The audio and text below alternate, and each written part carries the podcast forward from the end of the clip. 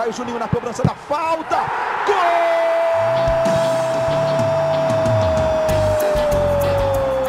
Está entrando no ar o podcast. Sabe de quem? Do Vasco! Do Vascão da Gama, do Gigante da Colina. É o GE Vasco. Fala, torcedor vascaíno! Tá começando o episódio 52 do podcast GE Vasco. Eu sou o Luciano Melo, seguimos em quarentena, eu estou na minha casa recebendo dois setoristas de Vasco em suas respectivas casas, mas a quarentena do Campeonato Carioca acabou. O Vasco volta a jogar no domingo, vamos falar bastante desse retorno, de questão política, da venda do Marrone. Por ordem alfabética, como é que você está, Fred Gomes?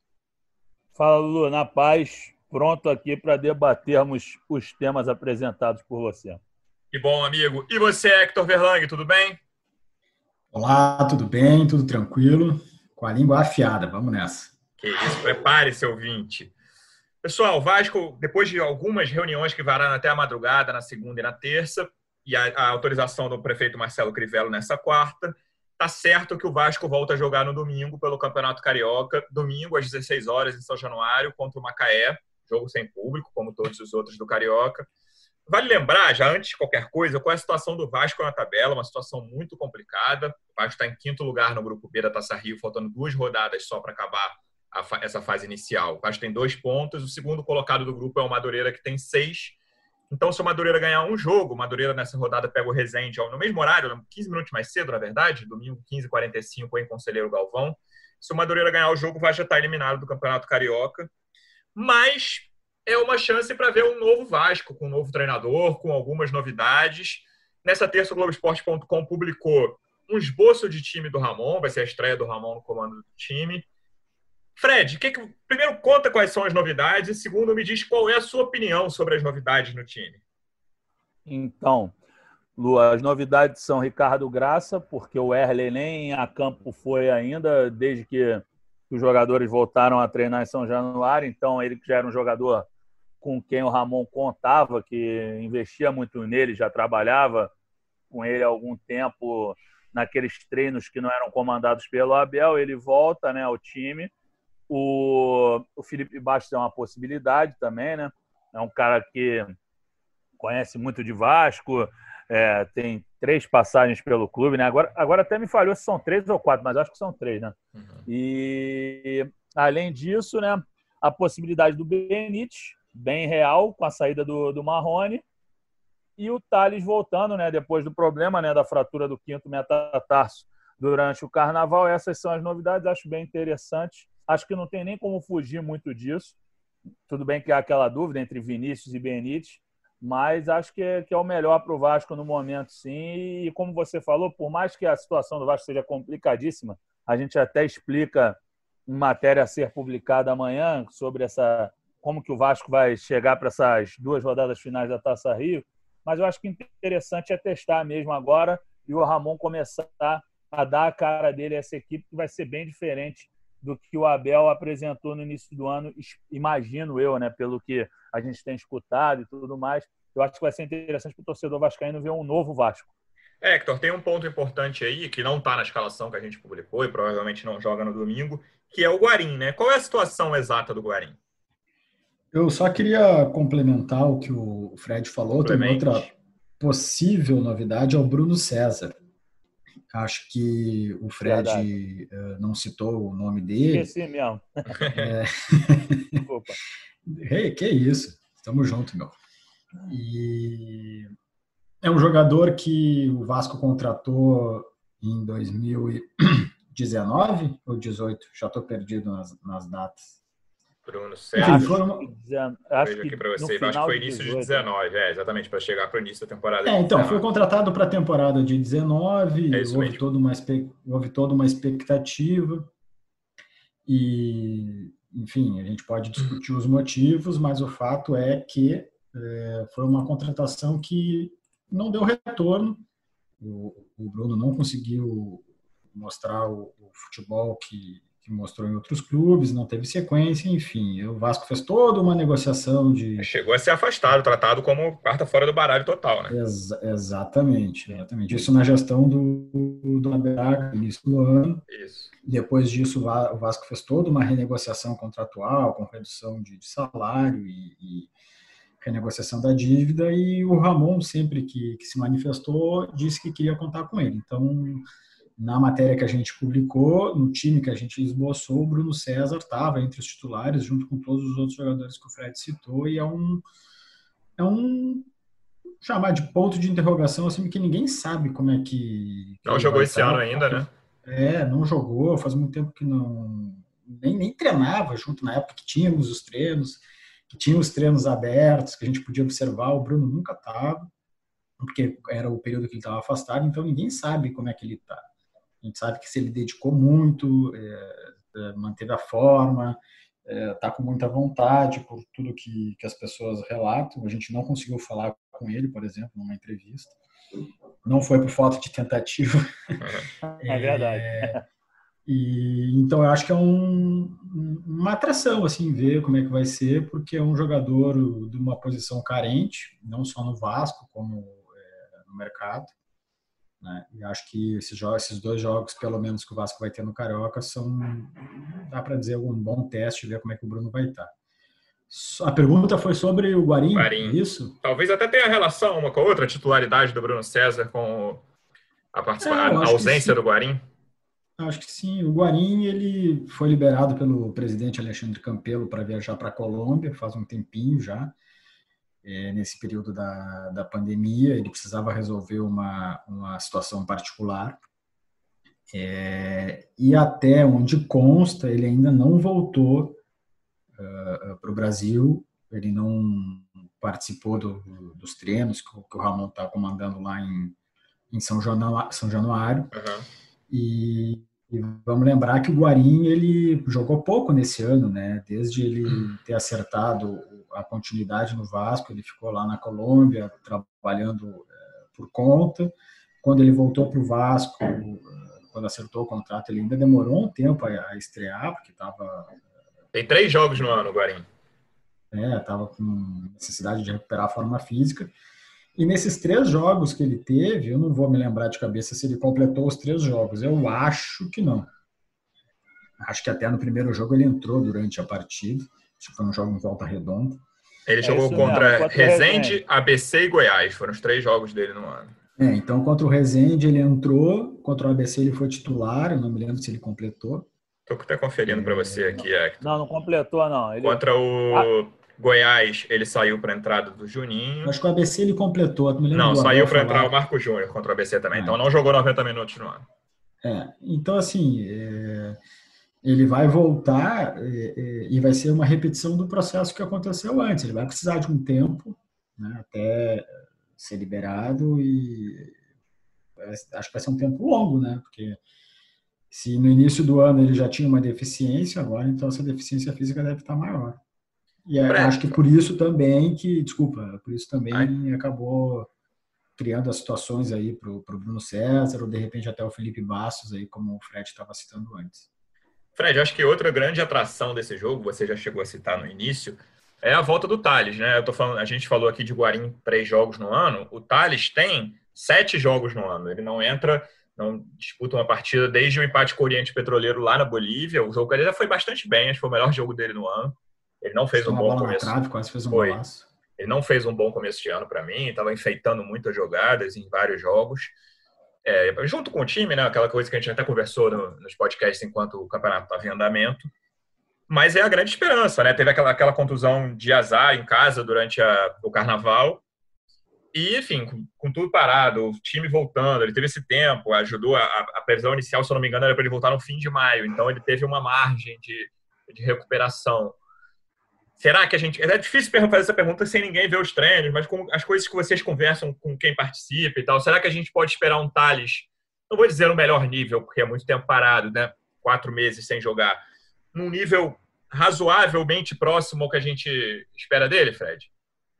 Eu acho, Lu, que vai ser mais uma questão até psicológica, talvez se ele reagir bem, eu acho que ele vem a, a desempenhar bem pelo seguinte: eu acho que ele mesmo vai se cobrar porque, como você disse, ele não fazia um bom ano. Assim, você citou o jogo da Bolívia, até que o de São Januário ele jogou direitinho também, deu assistência para o gol do, do Cano. Para mim, a, aquela altura era o melhor jogo dele, para você ver como ele não vinha bem mesmo. Uhum. Então, acho que ele mesmo vai se desafiar, porque é um cara que sai super valorizado ano passado para o Mundial Sub-17, ele tem aquela grave lesão.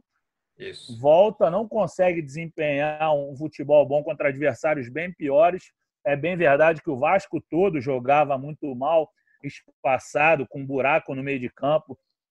Então, isso realmente não facilitava o trabalho dele.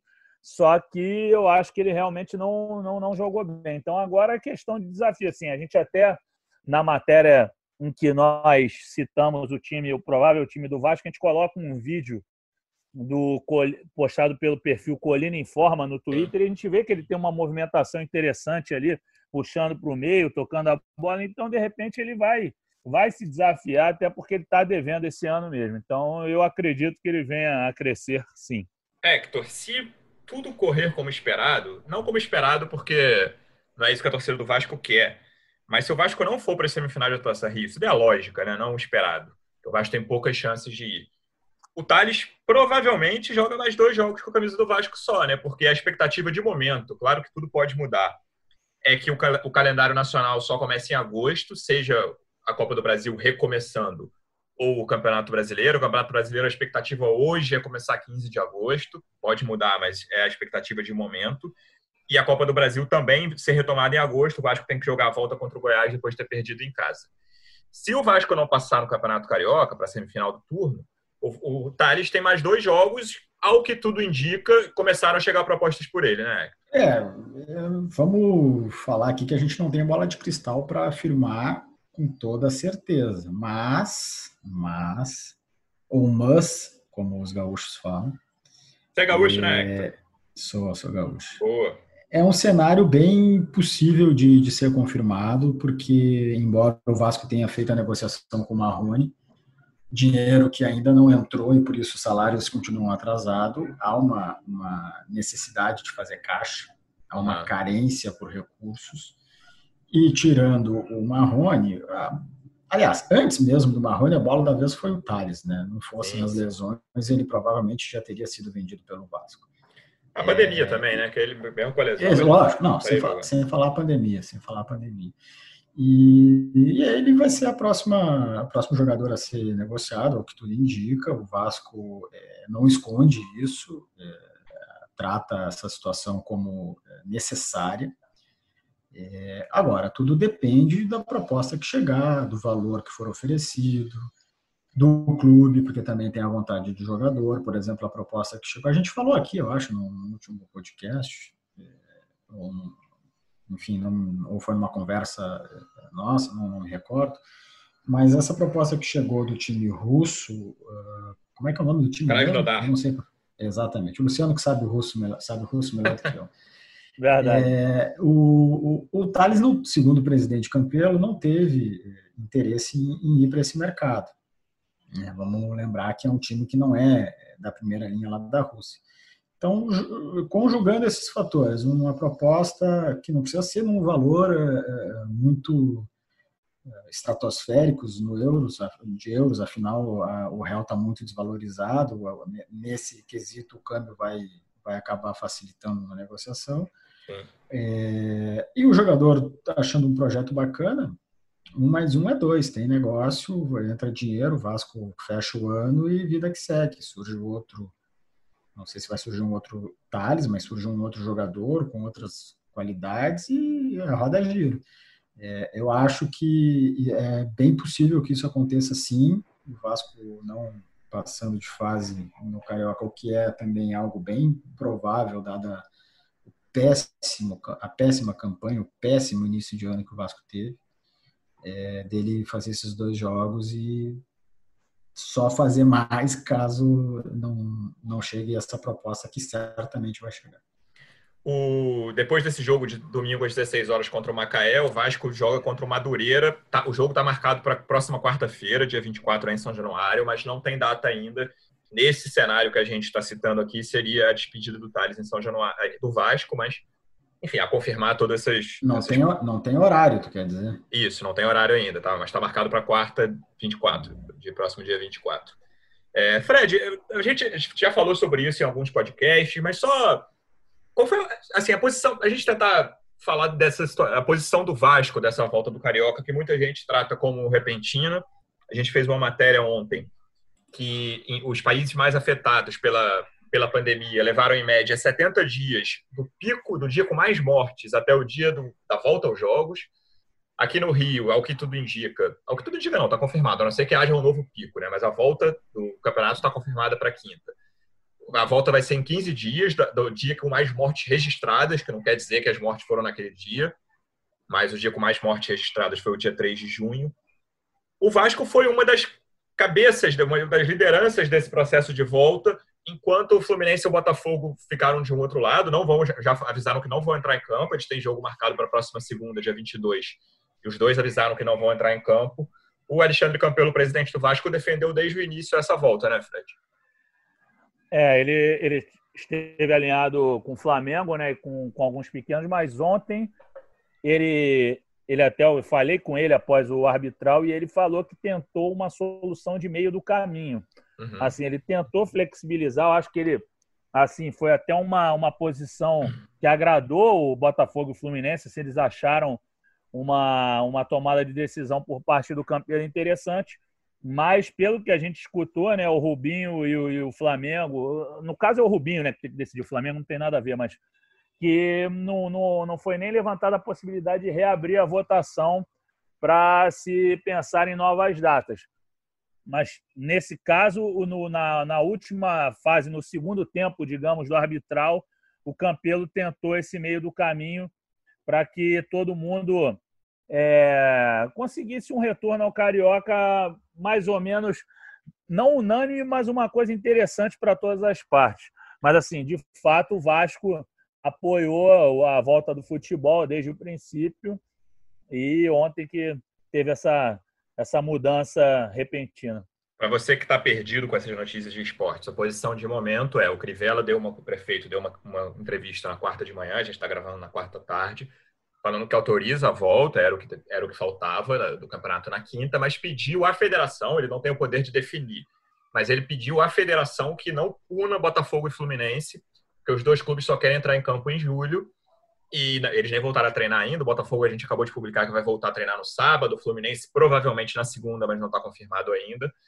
Então pode ser que essas duas rodadas se estiquem aí. O Vasco resolve, deve ter dia 24, o Flamengo, outros times pequenos resolvam, mas pode ser que acabe, se a vontade de Botafogo e Fluminense for feita, eles vão jogar do dia 1 de julho e no dia 4 de julho então, essas, essas duas rodadas podem levar 20 dias aí para serem completadas. Continuando nessa questão fora de campo, Hector, a gente fez o último podcast sobre o Marrone, a venda iminente dele na época, e o Vasco finalmente anunciou, depois da nossa publicação. Qual é a situação de momento? Quanto o Vasco vai levar? São 16 milhões? Como é que é? E qual é a situação para esse dinheiro entrar? Você já citou nesse podcast aqui hoje que o dinheiro não entrou ainda. Queria saber essas duas coisas de vocês. A gente tem essa resposta de quanto o Vasco espera receber pelo Marrone e como está o trâmite para o dinheiro chegar na conta do Vasco. É, o dinheiro, como eu falei, ainda não entrou. Não se tem notícia é, disso, até porque se tivesse entrado o Vasco já teria pago os salários, uhum. coisa que não aconteceu. É, a negociação do Marrone ela é, é um pouco complexa, é, e foi por isso que, que demorou até para ter um, um desfecho é, conclusivo, teve muitas idas e vindas, faz proposta, faz contraproposta, não aceita esse termo, é, quer diminuir o número de parcelamento, depois exige a vista, enfim, foi um, uma novelinha que a gente acompanhou. É, mas o fato é que o Vasco, é, inclusive, foi transparente ao anunciar que vendeu 56% dos direitos econômicos do Marrone. Sim. É, e por esse percentual vai receber 16 milhões e 400 mil reais. Aí já está incluso nesse valor é, um milhão de bônus caso o Marrone complete 30 jogos pelo Atlético Mineiro. Então, caso, caso ele não complete esse bônus de 30 jogos, diminui um milhão, fica 15,4.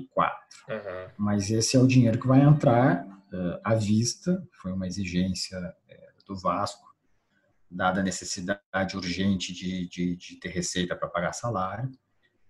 Esse é, o, esse é o valor no ato. O Vasco ainda vai manter uh, 14% dos, dos direitos uhum. do Marrone para uma futura venda aí que o Atlético for fazer. E tem ainda um detalhe é, que na negociação uh, o Atlético tem até 2023 tá, para comprar os 20% restantes do Marrone. Porque quando o Atlético comprou, ele comprou 80%. Da, daqueles 80, 56 foi o Vasco que vendeu. Então, desses 20 restantes, uh, o Atlético, em cláusula de contrato, tem até 2023 para comprar por um valor já fixado, que é um milhão e meio de euros. Né? Uhum. Então, pode ter um, uma, uma entrada de dinheiro no futuro. É, mas o, o agora, o, o no, no, ato da venda, no, no, pagamento à vista, vai ser aquele valor, valor ali que eu falei anteriormente, que ainda não entrou. É, e tem essa questão do, da exigência do dinheiro à vista, além dos salários atrasados do Vasco, que precisa pagar. Tem a situação financeira do Atlético Mineiro, né, que é uma coisa muito curiosa, como eles estão contratando. É um clube que tem muita dívida, eles têm dois parceiros que botam muito dinheiro, um deles é o banco, um banco que patrocina o Vasco também, inclusive, outra é uma construtora, que até o futuro estádio do Atlético, eles estão construindo um estádio, levam o nome dessa construtora. Então, esse dinheiro até 2023 do Atlético é uma coisa duvidosa se vai receber, né? Então, por isso, acho que esse foi, essa foi uma das razões que o Vasco quis receber esse dinheiro à vista, né? É, na verdade, o dinheiro ele não vai sair do, do caixa do Atlético, até porque o caixa do Atlético é, é, é tão esvaziado quanto o do Vasco, Sim. quanto da maior parte dos clubes brasileiros. É esse parceiro, esse investidor que vai fazer o, o, o que vai desembolsar esse dinheiro. Então, é, acho que aí passa a ter um pouco mais de segurança do Vasco receber no ato da venda. E aí, no futuro, bom, temos até 2023 para ver isso daí, né? Fred, gente, o Vasco hoje tem em aberto as folhas de fevereiro, março, abril e maio, é aquela coisa que a gente sempre conversa do dia 20, mas o dia 20 está chegando, é sábado, então já podemos dizer que o Vasco está entrando na quarta folha de dívida. Qual que você acha que é a ideia, pelo, pelo que você conversou com as pessoas do clube? Pagar duas, pagar três folhas com esse dinheiro do Marrone? O Vasco tem outras obrigações a pagar, até para não sofrer penhoras lá na frente. Como é que a diretoria do Vasco está vendo essa alocação do dinheiro, Fred? Então, Lu, assim, é, é, a gente já escutou essas versões dos dois, é, de duas folhas, três folhas. Pelo, pelas conversas preliminares, eu acho que equacionar tudo, liquidar tudo, eles não vão conseguir. Uhum. Agora, é, assim, previsões a, a funcionários ou jogadores, a gente conversa com pessoas próximas a, a essas duas categorias, não têm sido dadas por hora. Uhum. Isso que os caras estavam tranquilos, principalmente por conta da, da negociação do Marrone, mas a gente sonda e, e, aí o pessoal já falou, olha, a gente não sabe ainda, não falaram nada, justamente o que você falou. É uma possibilidade de penhora, que sempre, em toda a negociação do Vasco, há, negocia... ou há possibilidade de penhora. Então, assim, qual a estratégia do Vasco para evitar essas penhoras, a gente não sabe, sinceramente, até por, por falta de, de conhecimento, de know-how nisso. Assim, eu, nesse tempo todo trabalhando como setorista, imagino que o Hector também, a gente já escutou muito de negociação que o dinheiro batia de madrugada ou batia repentinamente. Então, eu não sei qual vai ser a estratégia, mas com certeza o Vasco está tentando fugir de uma penhora, porque se o Vasco faz uma venda dessa, que já foi questionada pela torcida pelo fato de ser feita no mercado nacional, eu, na minha opinião, sinceramente, achei até que os valores foram bem justos pelo futebol que o Marrone vinha jogando e pela questão da pandemia e tudo mais. Acho que o Vasco até que vendeu bem ele. Agora, você imagine se o Vasco vende por 16,4 milhões por esses 56% de direitos econômicos, de repente vem uma penhora e leva tudo. Ia ser uma outra crise assim para essa diretoria contornar, ia ser muito grave. Então, acho que o Vasco tá, tá com certeza precavido para não perder um dinheiro. E desculpem por esse barulho de Fusca aí, mas eu moro na Nossa Senhora de Copacabana e tem esse barulho, gente. Então me perdoem, mas é essa a minha opinião. Faz parte a do folha, trabalho. A folha do Vasco, do futebol, é aproximadamente 3,5 milhões. E ainda tem os funcionários, né? Que, é, que não, não chegam a receber muito, mas que, enfim. É, estou falando foi. só do futebol. É, se a gente pegar 15 milhões aí, é o quê? Quatro folhas. Quatro folhas, mas não vai ser o dinheiro integralmente para isso, né? Acho difícil. É, todas... então, eu também acho. O Vasco tem outras contas que para pagar, tem outros acordos. É funcionário para pagar. Fora né? que vai ter que acertar, vai ter que acertar com quem ajudou a viabilizar o dinheiro para que o Marrone não acionasse a justiça. Não sei Exatamente, se vai ter que acertar né? de imediato, mas é mais um débito que o Vasco tem, né? Exatamente. Né? A gente. Então, pra... assim, é um dinheiro que, que vai ajudar nos salários, mas é, é, é, improvável que o Vasco pague toda, todos os salários de jogadores e funcionários que estão em atraso. Eu acho que vai dar um bom. É, uma boa melhorada, digamos assim, mas vai continuar a coisa em atraso porque é, é, tem outras contas para pagar. E o Fred lembrou bem, só, só 817 mil foram arrecadados aí com um torcedor é, mais favorecido financeiramente tem que devolver para porque foi o pagamento de atraso de salário só do Marrone para evitar a ação na justiça. Ah, para a gente encerrar, eu queria falar com vocês sobre essa questão da Assembleia Geral Extraordinária que ainda não foi convocada. Teve uma reunião entre os presidentes dos poderes do Vasco nessa terça. Ficou resolvido que o Alexandre Campelo, na verdade, não ficou resolvido, né? Ficou definido que ele deveria apresentar nesta quarta dia em que a gente está gravando a lista de sócios para depois então ser convocada a Assembleia Geral Extraordinária que pode garantir a realização de eleições diretas no fim do ano, não é isso, Hector? É isso. Ontem teve a segunda reunião da Junta Deliberativa. É, na primeira que ocorreu na semana passada não houve é, acordo. Né? Na, na, na, do dia de ontem, o presidente Campelo prometeu fazer a entrega da lista de sócios, que é um, um, uma reivindicação e um trâmite até natural para poder se conferir se todos os sócios que estão ali têm é, os requisitos legais para poder exercer o seu direito a voto. É, e a partir da, dessa entrega vai haver essa conferência e aí ela passa a permitir a convocação da Assembleia Geral Extraordinária. Só que antes disso, e aí é a situação que gera uma série de, de debates e expectativas, é que essa mesma lista de sócios ela teve é, como base é, o preenchimento de fichas do movimento da nova resposta histórica, Isso. que foi aquela ação feita por torcedores e associados de fora para dentro do clube para é, mudar o, o rito eleitoral do Vasco, para ter as eleições diretas. É, só que as eleições diretas também estão previstas na reforma do estatuto que foi feita no Conselho Deliberativo.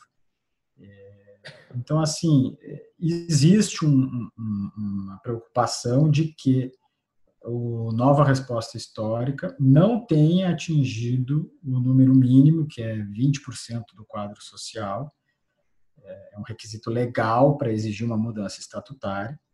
É, e por isso que precisa se olhar a lista para se conferir se é, todas as pessoas que assinaram Nova Resposta Histórica estão com a condição de associado do Vasco de maneira legal é, irregulares. Então, e os poderes do clube, vale dizer nessa história, eu não, tô, não tenho nenhuma condição de afirmar se a lista é 100% correta e a nova resposta histórica atingiu ou não os 20%, mas vale a gente dizer que os poder, aos poderes do clube, o presidente da Assembleia Geral me parece fora disso, interessa mais que a eleição direta seja aprovada via reforma do estatuto, né? É, eu, eu, eu acredito que é, foi uma mudança de, de estatuto é, muito discutida internamente, é, embora a gente tenha perdido boas noites lá na Lagoa, hein, Fred? Na, naquelas coberturas. Verdade, lá. é. Pô, nem fala. Só madrugadão. Aglomeração. Hum, é, ah, vontade. Grupo de risco aos montes. é, embora aquele processo lá tenha sido muito tumultuado, eu digo as reuniões né, do Conselho do Vasco, muitas discussões, troca de acusações. A reforma do Estatuto foi feita. É, querendo ou não, ela foi feita. E ela inclui a eleição direta. Né? É, tem, como o Vasco é um clube é, que tem a política bem efervescente, assim, tem muita desconfiança, muita troca, troca de acusação, então é, existe uma preocupação do Nova Resposta Histórica que é, se levantem suspeitas sobre a lista para excluir essa medida de fora e deixar ela só no estatuto e aí com isso é, convencer o associado a votar na reforma do estatuto. Tem, é, tem a obrigação de aprovar todos os pontos da reforma. Exatamente. E pontos polêmicos da reforma que poder, exigiriam um maior debate e ficariam é, minimizados em função da eleição direta. Bom, 2020 promete dentro e fora de campo, é um ano eleitoral no Vasco, é um ano que o Vasco precisa arrumar o time para disputar o brasileiro. Por enquanto é isso. O próximo podcast já vai ter. Vamos falar de jogo, vamos dizer o que aconteceu nessa reestreia do Vasco no Campeonato Carioca contra o Macaé. Fred, a bola vai rolar. Semana que vem a gente volta, amigo. Obrigado pela presença mais uma vez. Valeu, Lulu. prazer participar com vocês dois de novo. Eu fico mais feliz ainda quando o Hector está junto. E vou, você nem pediu, eu sei que a gente tem pouco tempo, porque essas tecnologias exigem que a gente atinja um número de minutos ideal para completar o podcast, mas vai ser 2 a 1 um Vasco e o Cano vai fazer dois gols. Contra... Ah, se bem que o Macaé vai jogar com um time de armadores. Não, então, não sabe ainda, não. Não sabe ainda qual vai ser o Macaé, não. Parece que tem os então, jogadores tá profissionais lá sim. Então 4 a 1 Vasco, 4 a 1 Vasco, 3 do Cano. Tá bom, Hector. Aquele abraço, amigo. Volte sempre. Semana que vem estaremos aqui. Valeu, aquele abraço. Estarei lá em São Januário para acompanhar o retorno do Vasco e a gente conta tudo no site. Valeu. Valeu, pessoal. Obrigado pela audiência. Até semana que vem. Aquele abraço.